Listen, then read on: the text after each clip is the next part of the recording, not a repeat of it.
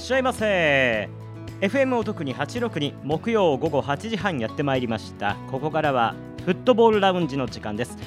お相手は籠信明です。今日も最後までよろしくお願いいたします。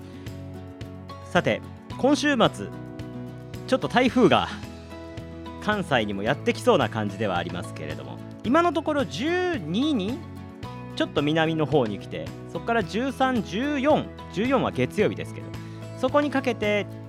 来るんじゃねえかみたいな状況になってますね、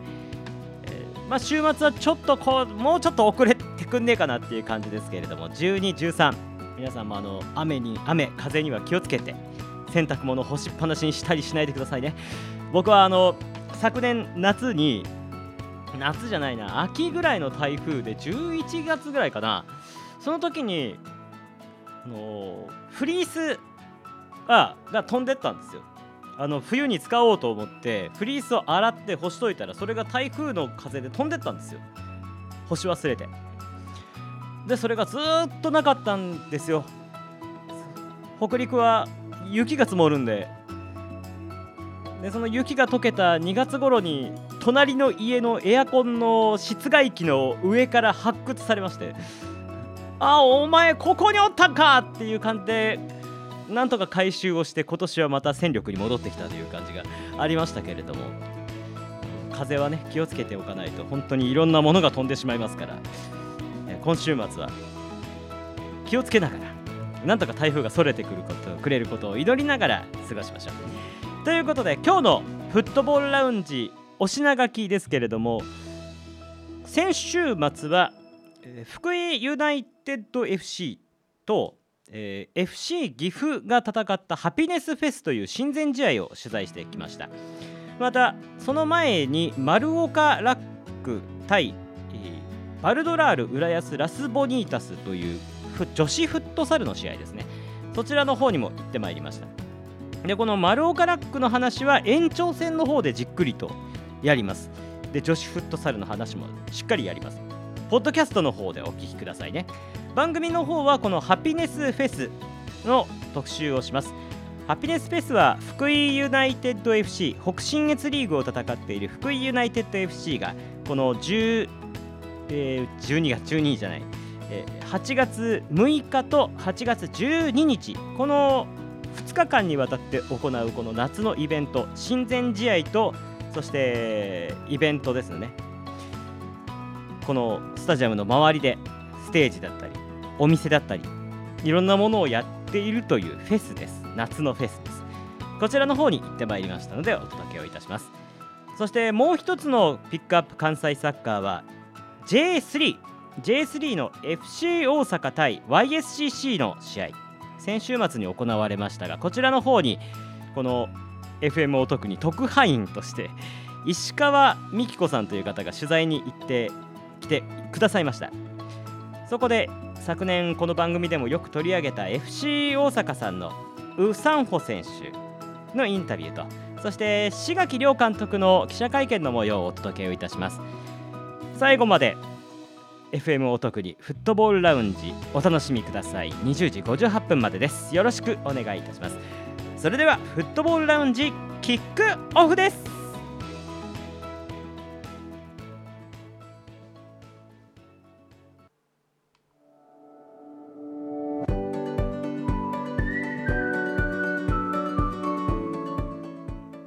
ピックアップ関西サッカーのコーナーです。言い忘れました。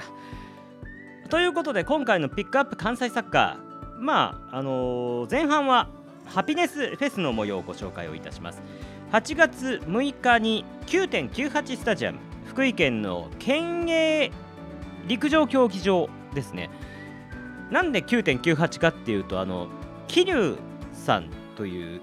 陸上の 100m の方がいますよね。その方が日本新記録当時の9.98秒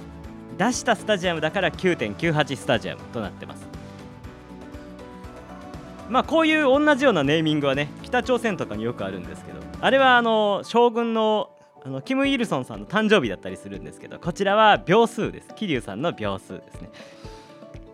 ということでハピネスフェス行われました。このところで行われたのがトレーニングマッチの福井ユナイテッド対 FC 岐阜です。まあ、試合の内容についてはトレーニングマッチというか、あの J チームにとっても調整の場だったりするので内容とかメンバーについてはこちらからご紹介しません。ね。えー、まあ言えることはほぼほぼ2つのチーム多くの選手が出場して、えー、誰が正式に所属している選手で練習生が誰がいるのかっていうのがよくわからないぐらいの状況だったんですけれどもだから僕は言わないと。結果としては2対1ホームの福井ユナイテッド FC が勝利をしています。ゴールはあの押谷選手と高橋優太選手。この2人が決めてます。展開はあまり言わないようにということで。で、えーまあ、この試合取材をした一つが僕今年福井ユナイテッドをほとんど見られてない。見ることができてない。なぜかというと行こうと思ったやつが取材で他の取材でバチバチ潰れたからなんですよね。一つは奥川雅也さんの取材。もう一つはクリスティアーノ・ロナウドとあのパリ・サンジェルマンの記者会見だったんですけどそういうもので潰れてしまったので福井ユナイテッドを僕はあんまり見ていないということで今回はこの前半戦というか、まあ、夏までの福井ユナイテッドの状況を藤吉真二監督に教えていただこうということでインタビューをさせていただきました。福井ユナイテッド FC は現在北信越リーグで1位。勝ち点24ただその下のチームが勝ち点22で富山新庄と JSC ジャパンサッカーカレッジが追っているという状況です。ただ勝ち点はすごく稼いでいる。一方で全社予選全国社会人サッカー選手権の予選では1回戦で敗れてしまったということで大会への出場を逃していると。そんなそんな福井ユナイテッド藤吉監督から見たこの前半戦というか夏までの状況はいかがだったんでしょうか、えーじっくりと聞いてまいりましたのでお聞きください。それでは福井ユナイテッド監督藤吉真二さんのインタビューです。お久しぶりです。お久しぶりです。全然来てくれないからね。クリスティアーノ・ロナウドに邪魔されてしまいまして、はい。はい、ということで今回は、まあ、あのギフトの試合についてはもう触れないので、はい、えー、僕ここまで放送もなかったんで、うん、あまり福井を見て見られなかったので、うんうんうん、やっぱり教えてもらおうかな、ここまでの福井、はいはいということで、まあ、改めて結果を見ると、うん、去年よりもだいぶ順調に来ているのかなという気はするんですけれども、うんうん、感想としてはここまでいかがですか？そうですね、やっぱりあのまずはあの、まあ、無敗で折り返せて、でまあ、後期もあの、まあ、引き分けもあったんですけれども、その中でも内容はしっかりやっぱ去年も内容は良かったんだけど、まあ、結果のところがなかなか伴わなくてっていうところあったんですけどそこはやっぱりあのなんだろうな。そ勝負強くなってきたというか、やっぱりあのそういう部分ではすごくあの順調に来てると思います。あの全社予選の時の結果を僕もツイッターで見た時にびっくりしたんですけれども、むしろあれからそのおっしゃった勝負強さが増したような気がするんですけど、変化とかあったんですか？そうですね、やっぱりあの、まあ、前者のね、前者の予選で、やっぱり僕たちも前者絶対出たいっていう大会を、えー、出れなくなって、で本当にそれはあの勝たなきゃいけない試合を、やっぱりこの、まあ、PK 戦とはいえ、えー、落としてしまったんで、えー、もう本当によりそれでやっぱりみんなの気持ちが、そのリーグで優勝するっていう気持ちに、やっぱりその、まあ、2つチャンスがあるっていうかもしダメでも前者の、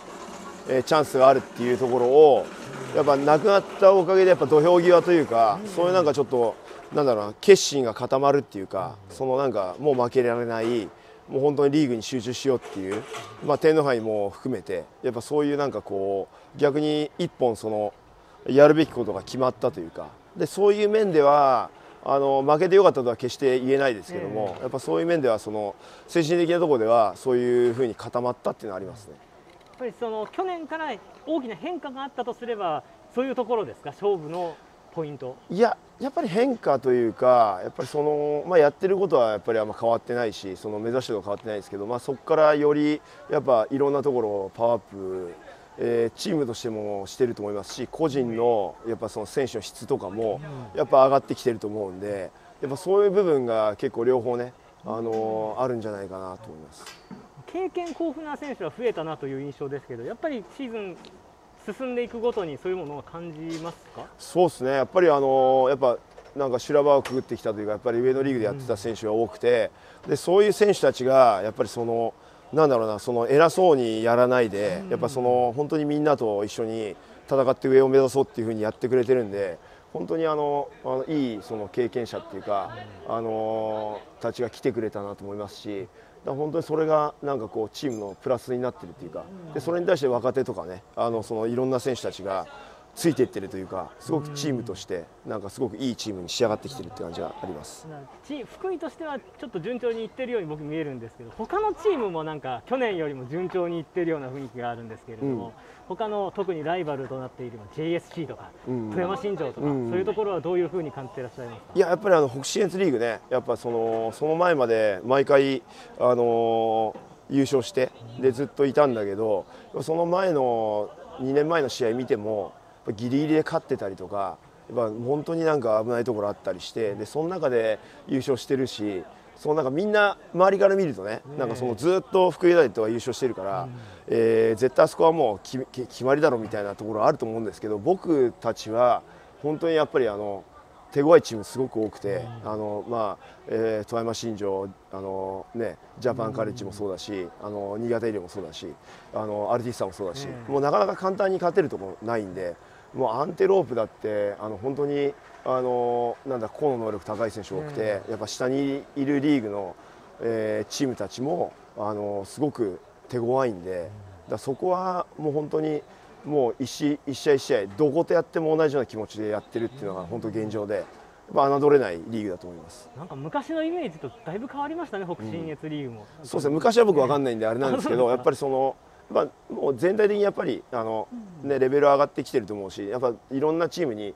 J でやってた選手がやっぱ降りてきてるんで、まあ、昔はねもう10年前とかだとやっぱなかなか地域リーグに降りてくるチームはチームにいて23人なんだけどもう本当にもう10人ぐらいいたりね、そういうのが多いんでねやっぱその侮れないし、まあ、本当に気合い入れていかないと難しいなと思いますし。その点でここから大事になることは何でしょうか？そうですね。もう本当にあの、まあ、気持ちが一番大事かなと思いますしその本当にその一試合一試合にかける、えー、意気込みっていうかやっぱその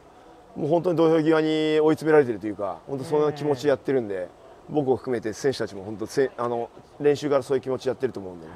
そこが一番じゃないですかね、もうあとはもう、あの本当みんなが一生懸命やってるんで誰が出ても、あのもうなんだろうこう落ちないチームに仕上がってると思うんで、そこは本当にあの成長してるなと思います。ありがとうございます。はい、期待してます。はい、で最後に今日も本当に暑い中にサポーター来てくださって、多分来週も来てくださると思いますけれども、そうですね。そこにあのサポーターに向けてメッセージ最後にそうですね。まあえっ、ー、とリーグが中断してこの2週間をやっぱまずはこうやってお客さん呼んで、あのいいチームを呼んで、で開催させてくれたやっぱフロント、あとスタッフの方がもう本当に一生懸命いろんなことを設備してもらって、昨日からね暑い中で。でそういう場を与えてくれたんでやっぱそれのためにも選手たちにあのいい試合して来てるお客さんにも、えー、俺たちがいいチームだっていうのを見せてやろうっていうところで、えー、いい試合できたんででまた来週もねいい試合してでこの2週間のそのハピネスマッチの2試合を通してちょっとレベルを1段も2段も上げてで北信ツリーに臨みたいなと思います。ありがとうございました。はい、お疲れ様でした。はい、でした。藤吉監督でした。はい、ありがとうございました。ありがとうございました。ありがとうございます。僕はあの。さあということで、えー、藤吉真二監督のインタビューをお届けをいたしました。来週8月12日来週というか今週末ですね。8月12日は我がレイラック滋賀 FC が福井ユナイテッドとハピネスマッチ行います。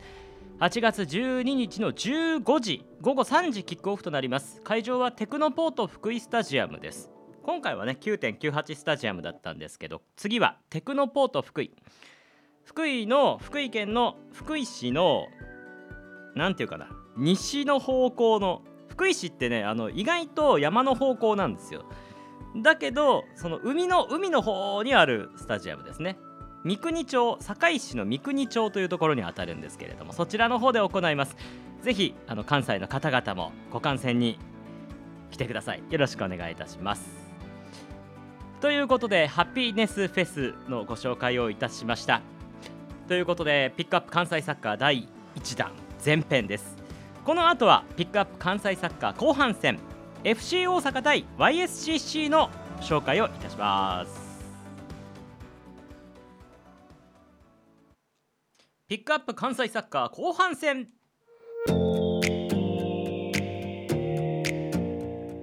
さてピックアップ関西サッカー後編は J3 ですね。先週末に行われた J3 の試合ご紹介をいたします。試合は FC 大阪対 YSCC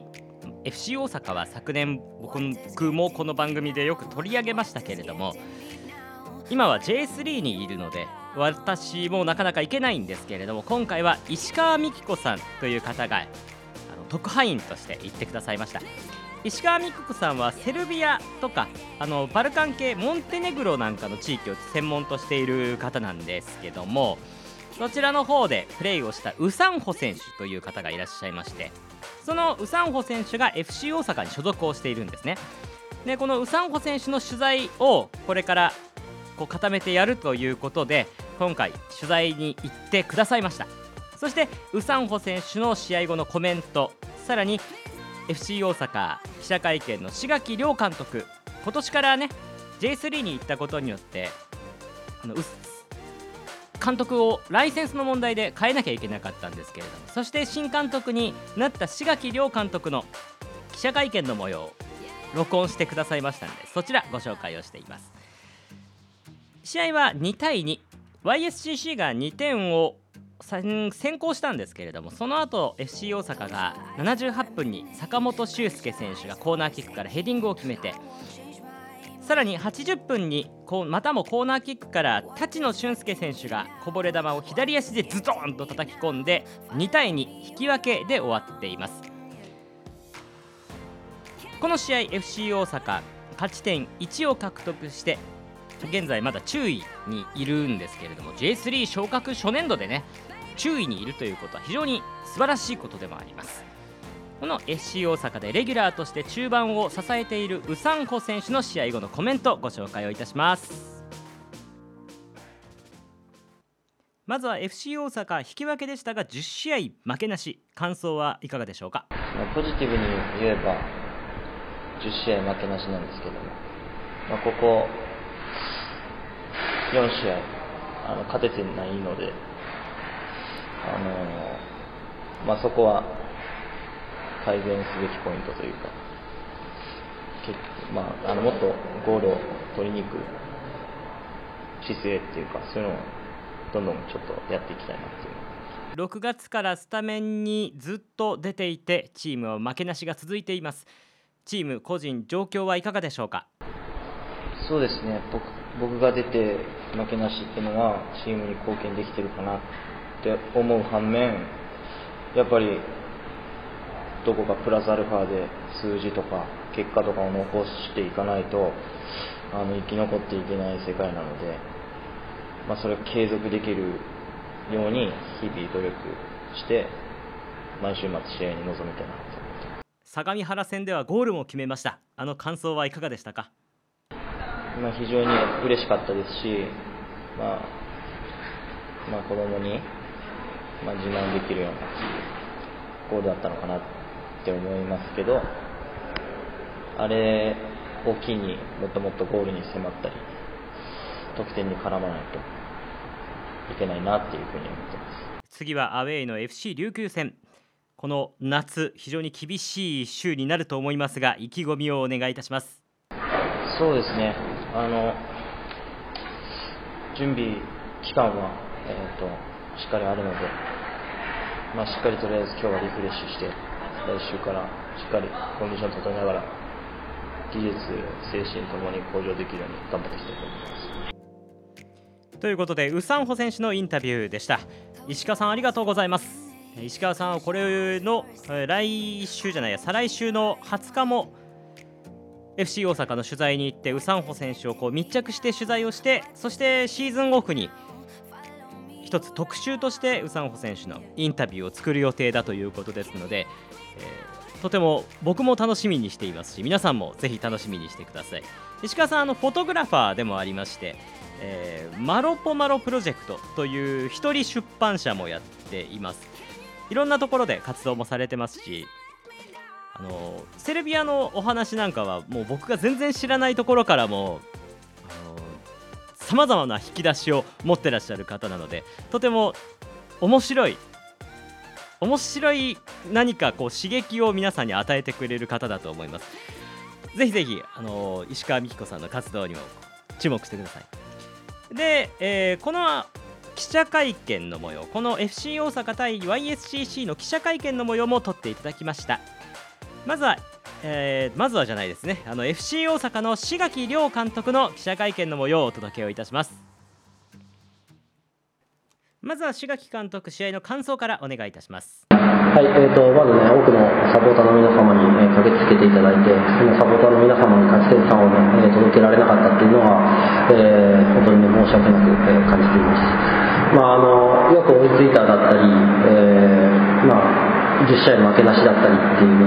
えーポジティブな点を、えー捉えることもできると思うんですけれども、さらに我々がね、えー上を目指していく、えというね、え過程の中でね、今日は本当にこう、2失点してしまって、えしまった部分、そして、え勝てなかったというところをね、よりフォーカスして、え反省して、え次に向かうべきかなと、感じています。まああのいろいろね、えーグラウンドの関係、えー部分だったりっていうね、それはもう本当にこうお互い様なので、ね、え言い訳にはならないですし、もう少しこう攻撃の部分でね、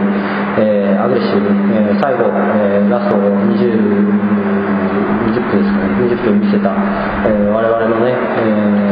ー姿勢をもっと、えー試合の頭から出せるように、えーやっていきたいなと感じています。まあ、試合の方なんですけれども、あのーまあ、YS さんがすごくこう勇気を持って、えーボールをつないできたっていうところと、あのー本当にこう怖いもの知らずのチームかなっていうところがあって、非常に攻撃的なチームでね、あの久しぶりにこう我々のね、えーオーガナイズを崩して、えー得点を決めてきたっていうところでいうと、まあえー隙があったところは事実ですし、まあ、2失点目に関してはね、本当に特に、えー非常にもったいない失点だったなと、えー感じています。うんまあ、その後の攻撃なんですけれども、まああの本当にこう中を分厚くして、えーサイドから、えー攻撃していくっていうところが、あのみんながこう給水を挟んで意思疎通を持って、えー戦ってくれたっていうところは、ね、評価したいと思います。まあ、ただあの姿勢をね、えー試合の頭からえやっていかなければいけないと感じてますし、まあ、もしかしたらそれもね、えーブレーキをかけていたのは僕自身かもしれないので、えーもう一回ね、私自身に反省して、えー次の試合に向かってやっていきたいなと感じています。以上になります。攻め込まれる展開になったのは想定外だったんでしょうか？いやあの攻め込まれるっていうのはある程度覚悟してた中で、ただそこからカウンターだったり、えーっていう部分をね、あのーまあ、我々ももっとこう、まあ、もちろん狙っていた部分でもありますし、えーまあ、YS さんは本当にこう、ディフェンスラインの本来の守備の選手ではなく攻撃的な選手を置いているチームなので、まあ、流動的に、えーポジションを変えながら、えーやってきますし、まあ、本当に J3 の中でも非常にこう攻撃の部分でいうと難しい相手だなというのを感じていたので、えーまあ、そこにね、えー前半はうまく対応してたと思います、まあ、失点部分あの一瞬の隙をね、えー突かれてしまったというところは反省点かなと思います。後半のメンバー交代から流れが変わりましたがどういう想定で行いましたか？まあ、あの YS の守備陣が、ね、身長が低いっていうのはね、あの事前のスカーティングでも分かってましたし、まあ、クロスからチャンスが作れるっていうところ。で、まあ、彼が入ったことでより攻撃的にね、まあ、あのパワープレーっていうのも実際想定はしていたんですけども、まあ、まだパワープレーというよりはしっかりサイドを崩して最後坂本に、えー合わせる、えー坂本に合わせることでそこで、えー相手のマークが集中したところで、まあ、島田だったり、えー周りの選手が、ね、うまくこう入っていこうという話はしていたので、えーまあ、うまくこう給水の中で修正は、えーみんながしてくれたのかなと感じてます。さてということで、えー、志垣亮監督のまあ一部ではあるんですけど記者会見の模様をご紹介をいたしました。僕が FC 大阪にはもうほとんど行けてないんですけど志垣監督は何度かちょっとお見かけをして超キジェ監督に立ち居振る舞いが似てんなとよく思ってるんですけどまああバンラーレ八戸などで指揮を取ったことがあって昔はイングランドで監督をしたという指導者をしていたという経験も持つという、まあ、そういう留学経験があるところもそういえば張監督と一緒だなっていう張監督はケルン大学ですよねドイツの。そんな感じでお送りをいたしました FC 大阪対 YSCC 横浜の試合後のインタビューです。えー、担当してくださったのは石川美希子さんです。改めてあの石川美希子さんの活動にもぜひぜひ注目をしてください。美希子さんの漢字は美しいにあの世紀の木ですね。あの1世紀2世紀あの新世紀世紀末の木です。で子は普通のあの子供の子です。ぜひぜひよろしくお願いいたします。ということで今日のピックアップ関西サッカーはこの全国社会人サッカー選手権大会関西大会の結果をご紹介して、えー、終わりにしたいと思います。全国社会人サッカー選手権大会10月に行われる佐賀県で行われる JFL 昇格を目指すための大会ですけれども5試合関西予選が関西の代表決定戦が行われました。勝ち残ったのは FC バサラ兵庫そして飛鳥フットボールクラブ奈良県です。そしておこしやす京都 AC は残念ながらここで敗北。森山侍2000が PK 戦の末に勝利をして全社出場が決定しています。そしてレイジェンド滋賀 FC も PK 戦で阪南大クラブに敗北。阪南大クラブが全国社会人サッカー選手権大会に出場することが決まりました。これはちょっと阪南大クラブにとってはでかいですね。そしてアルテリーボ和歌山は阪南大レボリューションに勝利をして全国社会人サッカー選手権大会出場を決めてます。ここはもう順当ですね。さあということでもう時間なくなっちゃったんでこのままエンディングいきますけれども全国社会人サッカー選手権大会の関西予選も終わり今週末はもうあまりイベントがなくハピネスマッチ8月12日のハピネスマッチがとっても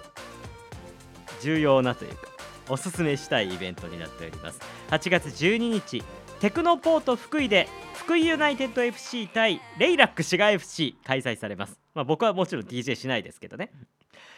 ぜひぜひ京都から滋賀県から福井観光のついでにぜひぜひお越しください。先週はあの川端光さん川端光選手と福井トークもしましたんでポッドキャストで再配信してます。ぜひそちらの方もご覧ください。ではまたお会いをいたしましょう。加護信明でした。バイバイ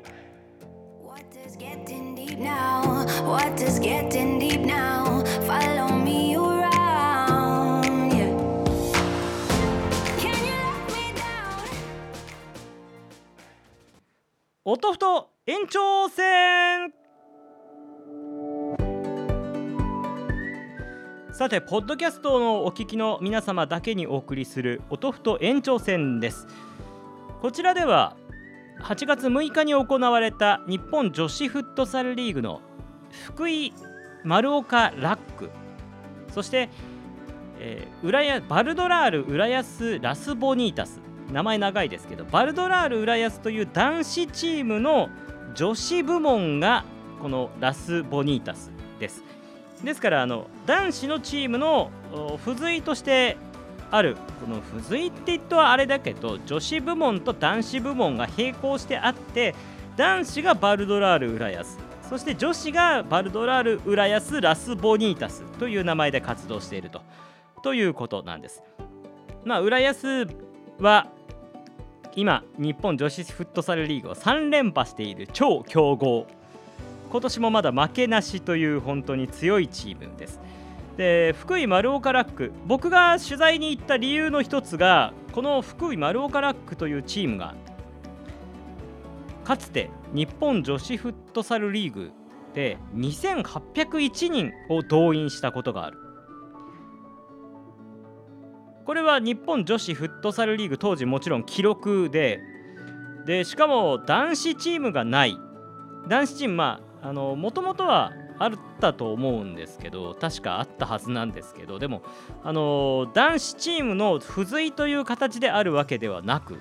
さらに福井県という J リーグのチームもない JFL のチームもないサッカーどころでもないというそんな場所で活動をしているチームでありながらそれだけの力を見せていたまあ今はねあの割とあの観客数としては、まあ、500から700、1000にいかないぐらいなんですけれども、でもそれでもね、女子フットサルリーグでそれだけの観客を福井県で集めるっていうのは本当にすごいことなんですよ。というところでこの福井丸岡ラックさんの活動というのは注目に値すべきものだと僕は昔から思っていて。で今回なかなかこうホームゲームが女子フットサルリーグって年間1回しかなくていわゆるセントラル開催というもので11チームあるんですけどこの11チームのうち10チームがある場所にあるチームのホームタウンに全員が集まってで土日、まあ、金曜日もやるときあるんですけれども数日間同じ会場で5チームあの5試合が行われるという会場やり方なんですよ。それがセントラル開催。でこれで皆さんあのそれに何の問題があるのと思われるかもしれませんがいわゆるホームゲームサッカーも野球も何でもそうですけれども地元で行う試合っていうのが一番お客さんを集めるじゃないですか。自分たちのサポーターが集まるファンが集まる。それがなんと年1回しかないんですよ。リーグではね女子フットサルリーグというそのコンペティションの中では年1回しかない。これはやっぱりあのスポーツチームの興行をするという上では大変だし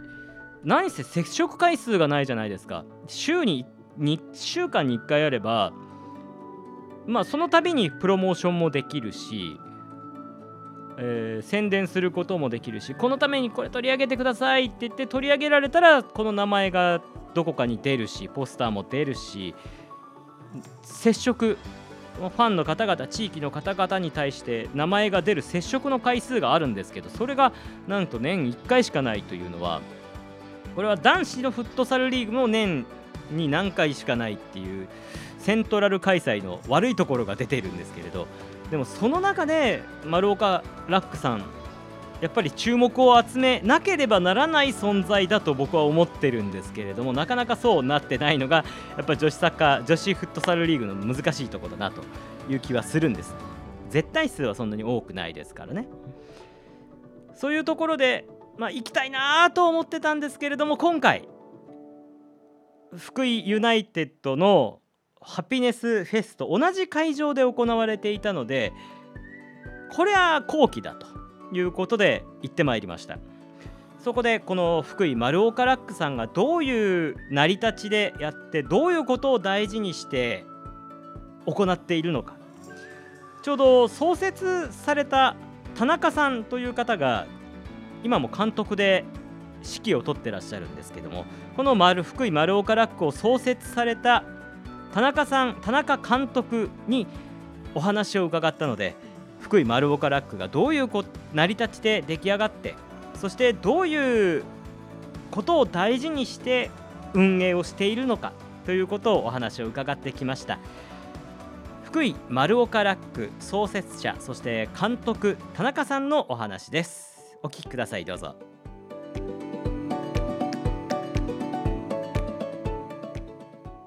丸岡ラック創設者って今お聞きしましたけどね。はい。田中さんにお越しいただきました、僕ねあの丸岡ラック来たかったんですけれども、うん。なかなかちょっと時間合わなくて、ありがとうございます、はい。注目してたんです、うん。あのこれラジオにも流れるので、はい。お話しすると、フットサルってうん。男子もそうですけど、うん。セントラル開催で、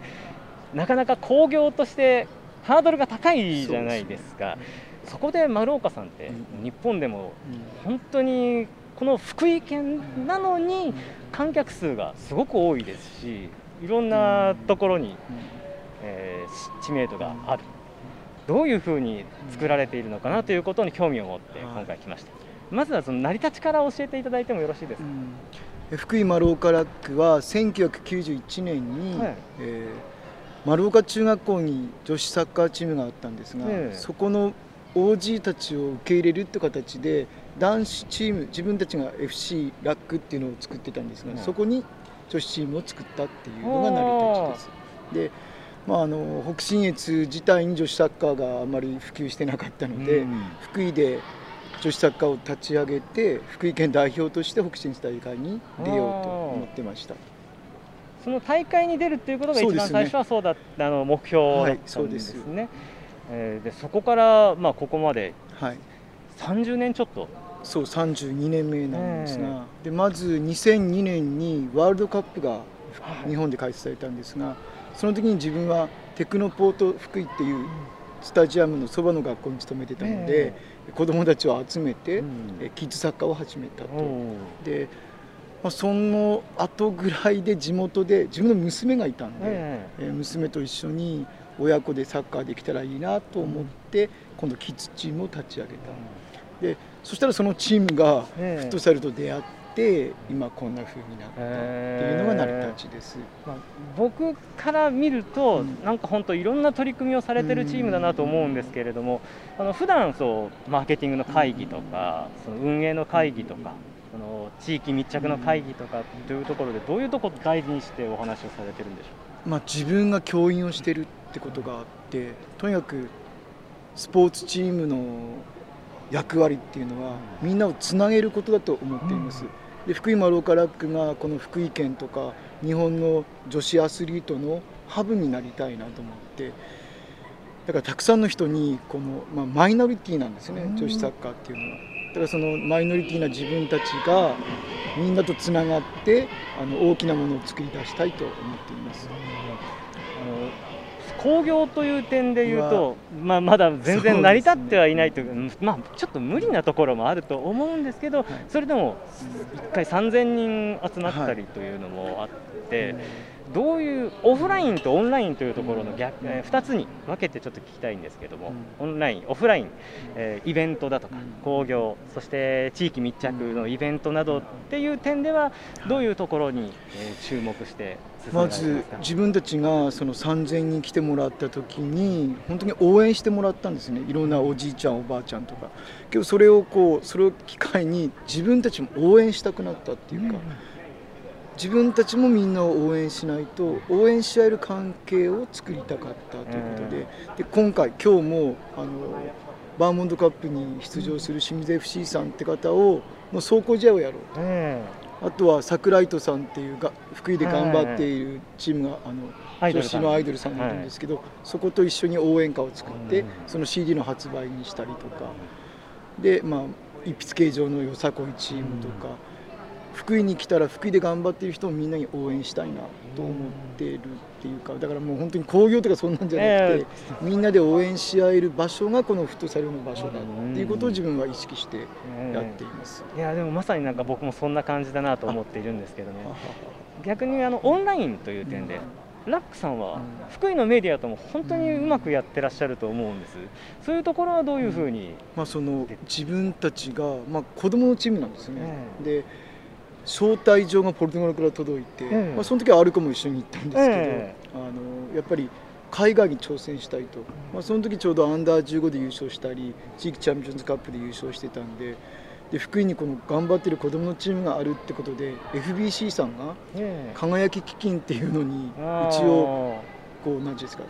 賞をいただいてで100万円とかもらったんですでそのお金を使ってポルトガル遠征に行ったんですがその時から FBC さんとはこうもうスポンサーになってもらって、うん、今日も来てくれるんですが、うん、あのうまくやってるって感じです。まあ選手たちが、まあ本当に素直で素朴でというかそんなんでメディア受けもするんじゃないかなと思って。YouTube の活動もやってますしね、そね。それは後で選手に聞いてみようかなと思ってるんですけれど、はい、まあ、この試合、今日は、うん、いろんなこと、うん、えー、あるって聞いてるんですけど、はい、今日どんなことをされるのか、具体的に教えてもらってますイベント的イベント的に。サッカーあのフットサルの内容は、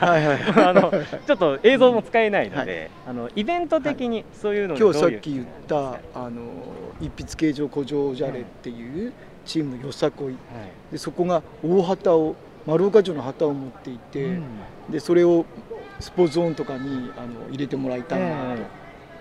でもう一つはその桜井戸さんの CD の発売で「ラック勝ったも同然」っていう曲を選手と一緒に作ってもらったんですがそれをみんなに聴いてもらいたいなと思います。で清水 FC さんのあのエキシビジョンマッチがあります、はい、それはいろいろ本当に楽しみなイベントですね。本当に興行とかじゃなくて みんながここでこう頑張ってる姿を見せるっていうのが今日の目的です。まあ、本当にでもお祭りのような感覚でみんな楽しんでいただければと思いますけれども、はい、ちなみに何人ぐらい予想いやもう前であの無料の イベントがあるんでみんなそっちに行っちゃうかなって。やっぱりいやでもなんかあの時間ちょっとずれてるんであのはしごで見るっていう方僕結構知ってます、あそうですか、はい、たくさん来てくれ、まあ、自分たちもその来た来てくださったそのイベントに出てくださる方に謝礼を払わないといけないんで、やっぱりどうしても有料にしないと 購入できないということで。だけどまあ福井の人は無料が慣れてるんでなかなかお金を出してまでスポーツを見てくれるっていう、けど自分たちはそれをその文化を作っていかないといけないなと思っています。やっぱりそういう点でもあのダックさんの役割って大きいと思うので、これからも本当に期待してます。はい、ありがとうございます。今日も本当に盛り上がることを期待してます。ありがとうございます。田中さんでした。はい、監督ですよね。はい、そうです。代表兼監督。はい、はい、またよろしくお願いします。ありがとうございました。ありがとうございました。ということで福井丸岡ラック監督そして創設者田中さんにお越しいただいてお話を伺いました。これはあのちなみに試合の前前の違うな福井の試合の前の試合の前 あの会場の設営をしているような状況の時にお時間をいただいて、えー、5分ぐらいかな7分ぐらいいただいてお話を伺いました。本当に貴重なお話ありがとうございます田中さん。ということでちょっと福井丸岡ラックのことも皆さんちょっと分かっていただいたんじゃないかなと思いますがこうやって地方のところで頑張っているフットサルがある。ちなみにあの丸岡ラックは日本女子フットサルリーグなんですけれどももちろん日本女子フットサルリーグだけじゃなくていろんな地域があって関西の女子フットサルリーグもありますからいろんなチームが活動しているので地域のフットサルリーグとかそういうところもまた注目をしていただければなと思います。もうここで言うといろいろ情報がねたくさんありすぎるから説明はちょっと割愛はしますけれどもそれぞれの地域で行われていることにもちょっと目を向けてみるとあこういうことやってるチームあるんだとかあこういう選手いるんだとかああのところにいた選手がここにいるぞみたいな僕はあの京都バニーズ京都っていうサッカーチームのスタジアム DJ やってましたけどバニーズにいた選手があここにいるんだみたいなことってサッカーでもフットサルでもありますからそういう点でもサッカーファンを長くやったフットサルを長く見てきた方こそ見るとちょっと驚きとか衝撃があるかもしれないですよ。ということで、えー、福井丸岡ラックのお話田中さんにお聞きをいたしました。そしてちょっと試合後のお話も少し届けたいんですけれども対戦したバルドラール浦安ラスボニータスの方の記者会見の方でこの丸岡ラックさんのことについたついて聞いたりとかあとはなでしこジャパンが結果を残したことについて聞いたりもしたのでそちらの方をちょっとご紹介をしようかなと思います。ではお聞きください。バルドラール浦安米川監督そして伊藤キャプテンの記者会見の模様です。お聞きくださいどうぞ。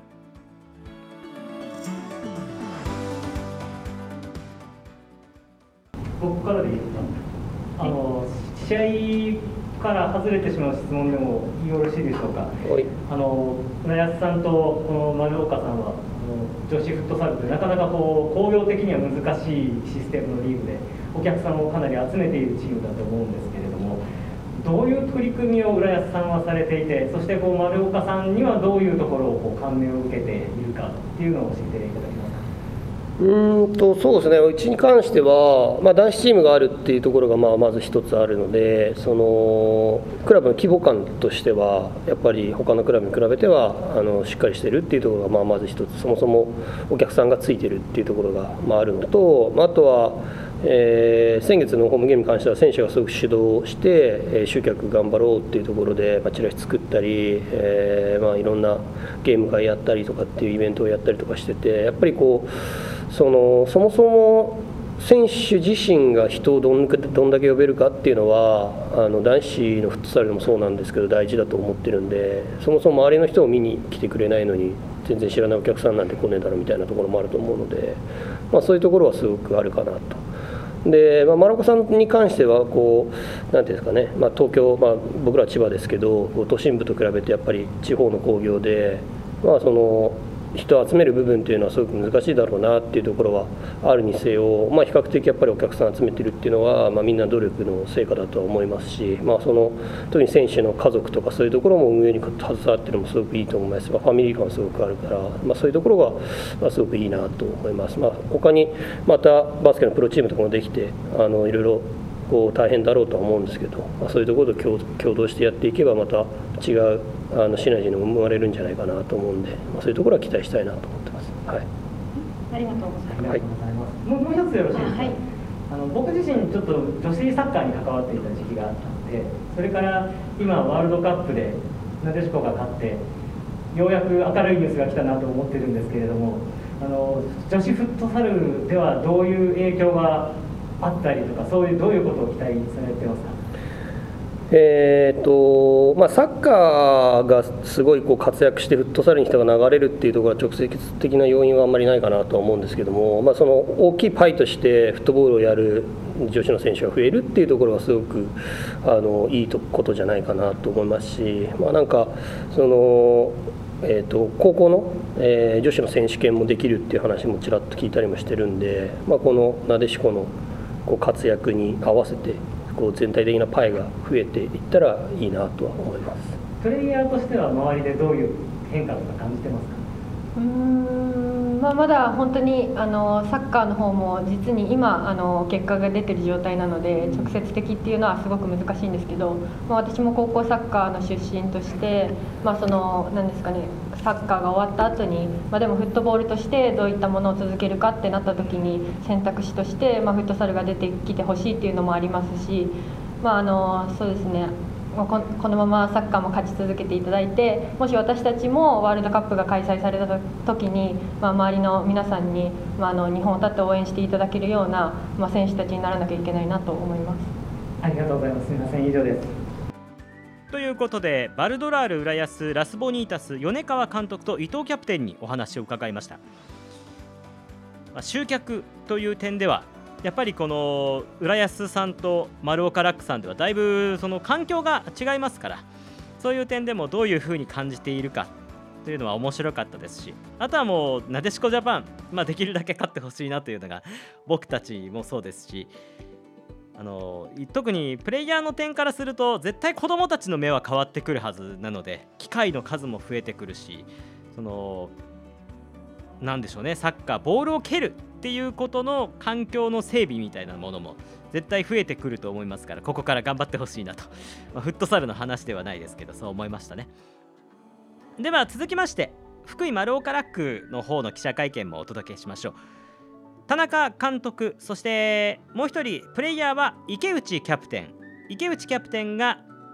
参加をしました。ではその記者会見の模様をお届けをいたします。あ今日はありがとうございました。えー、お客さんがこんなに来てくれるとは思わなくてで、まあ、会場のすごいアットホームな雰囲気にもう前半から選手たちは奮い立って頑張りました。で悔しいのはあの残り二十何秒の失点というかあれもディフェンダーにちょっとボールが当たってキーパーが取れなかったんですが、えー、ちょっとあれが残念かなと。で後半も、えー、開始早々に失点してしまってで、まあ、今回自分たちは、えー、あくまでも引いて守るだけじゃなくて奪ってカウンターっていうことでしっかり練習をしてきました。シュート数もまあ14本あって、えー、惜しいシーンもあった。あの第2 PK なんかが決まっていればまた流れが変わったかなと思うんですが今小林美月もその加藤ほのかもうあと少しだと思うのでもう少し彼女たちの成長を待ってあげたいなと思います。さすがに浦安さんの1対1が強くてけどあのその1対1を福井丸岡ラックの選手たちも頑張って、まあ、チームワークでカバーしたりしてあのカットして、えー、日本代表相手にすごく見てる人は熱くなれた試合じゃないかなと思いました。で、